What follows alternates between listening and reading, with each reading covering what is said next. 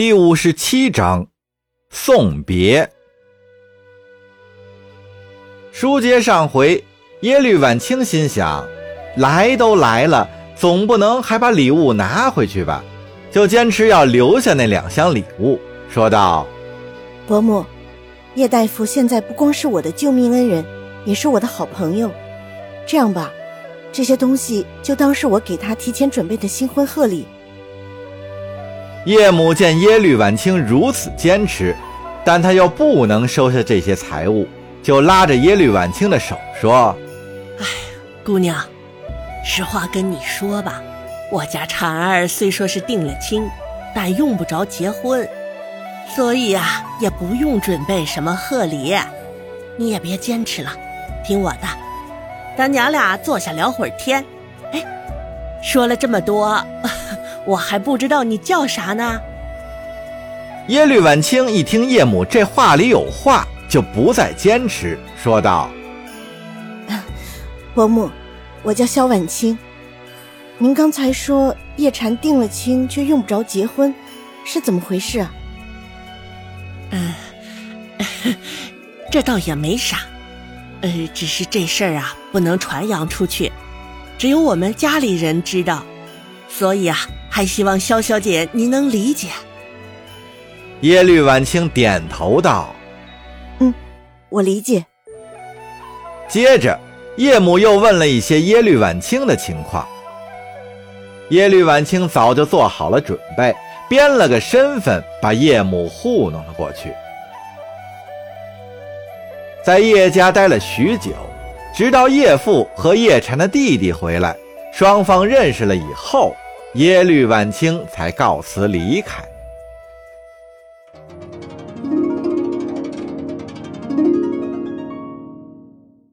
回到客栈后，萧达贵劝说耶律婉清赶快回去。本来耶律婉清还想见见和叶禅定亲的女孩，可听叶禅母亲的话，叶禅定亲的事儿好像还有什么隐情。叶母虽没说详细，但从话里可以推断出。叶禅和那个定亲的女孩没打算成亲，至于是什么原因，他想回定州后再找叶禅问问，应该能问明白。想到这里，他就同意了萧达贵的提议，开始踏上归程。一番折腾以后，耶律婉清他们又回到了定州，但离约定的期限已经差不多了，在定州不能耽误太久。他让萧达贵连夜把叶禅请到了客栈。叶禅本来还以为他已经回去了，没想到还在定州。他见耶律婉清一副风尘仆仆的样子，问道：“耶律公主，你这是唱的哪出啊？怎么又回来了？”“我根本就没回去，而是去你家了。”叶禅的眼珠子差点掉地上了。“你疯了！”耶律婉清白了他一眼，说：“切，要不是去了你家，还差点被你骗了。”叶禅有点奇怪：“我我骗你什么了？”你说定州护军沈大人是你的岳父，恐怕是一厢情愿吧？叶禅一怔，心里暗想：难道是家里有谁把实情告诉了耶律婉清？不会吧？头次见面就说这事儿，他没有直接回答，而是问道：“你是听谁说的？”反正不是街上听说的，是你家里人告诉我的。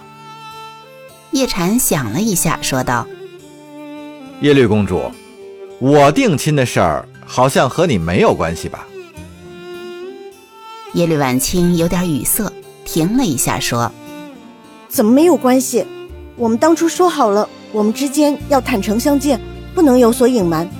第一次用假名糊弄我就算了，这第二次你还糊弄我，你安的什么心？耶律公主，我连我家住在哪儿都告诉你了，这还有什么可糊弄你的呀？你都去了我家了，啥时候我也去你家看看吧？好呀，明天你就跟我走，不去是小狗。叶禅本来只想转移话题，没想到又自己跳坑里了，他只好闭嘴。耶律婉清却盯住不放，一直问他去不去。叶禅只好装作小狗的样子，汪汪叫了两声，汪汪汪。耶律婉清知道叶禅不会跟他去，所以想逗逗他。见叶禅如此反应，扑哧一声笑了。屋里的气氛也轻松起来。耶律婉清又向叶禅问起他定亲的事儿。叶禅说：“反正啊，这眼下婚约还是有的。至于将来怎么样，谁又能说得好呢？”耶律婉清见叶禅也不肯透露详情，可能也是有苦衷的吧。不过这也说明叶禅的亲事应该是不正常的。知道叶禅不会成亲，对他来说已经足够了。再追问下去，恐怕会引起叶禅的不满。于是耶律婉清就转移了话题，诉说了他这一路的见闻，感叹大宋的富庶。两人聊着聊着，就说起了两国的关系，气氛又凝重起来。叶禅说：“就像现在，我们两国是相安无事，通过贸易互换有无，不是很好吗？何必要兵戎相见呢？”我也认为这样很好。可我没有办法让母后改变决定，对不起。啊，也不关你的事儿。你是个善良的公主，或许你母后也是身不由己吧。耶律婉清点点头，说道：“是呀，我看得出她很为难。哎，你也不要太担心了，有战就有和。我只是希望啊。”战争尽量要短暂。不管怎样，你要保护好自己。等仗打完了，我还来找你。嗯，你也保重。你的危险也不比我小。敌人在暗处，你要加倍小心啊。我们都好好保重。明天我就要回去了，你来送送我吧。好。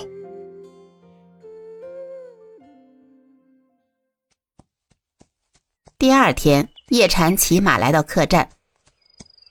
耶律婉清问他怎么回事叶禅笑笑说：“我正好要出城，就陪你走一程吧。”耶律婉清很高兴，就吩咐手下出发。叶禅骑着马在耶律婉清的马车旁慢慢走着，两人漫不经心地聊着天。叶禅告诉耶律婉清，他今天要去烽火台巡诊，顺便来和他做个伴儿。耶律婉清听了，心里很受用。耶律婉清的车队慢腾腾地走了一上午，到了该分手的地方，耶律婉清拿出一把短刀递给叶禅，说道：“这把刀陪我多年，上次在树林中，我差点用它自杀，幸亏得你相救，他才没有背上事主的名声。是你拯救了他，今天我把它送给你吧。”叶禅一看这短刀做工精美，不是凡物，就推辞不受。耶律婉清把刀强塞到他手中，说：“大男人怎么婆婆妈妈的？我给你的东西，你一定要收好，说不定哪天我不高兴了就会要回来。你要是弄丢了拿不出来，就以身顶账吧。”叶禅无语。耶律婉清道：“好了，送君千里，终须一别，你忙你的去吧。”叶禅一抱拳道：“耶律公主，保重啊！恐怕下次我们再见面，就是在战场上了。到那时候，我们可就是敌人了。”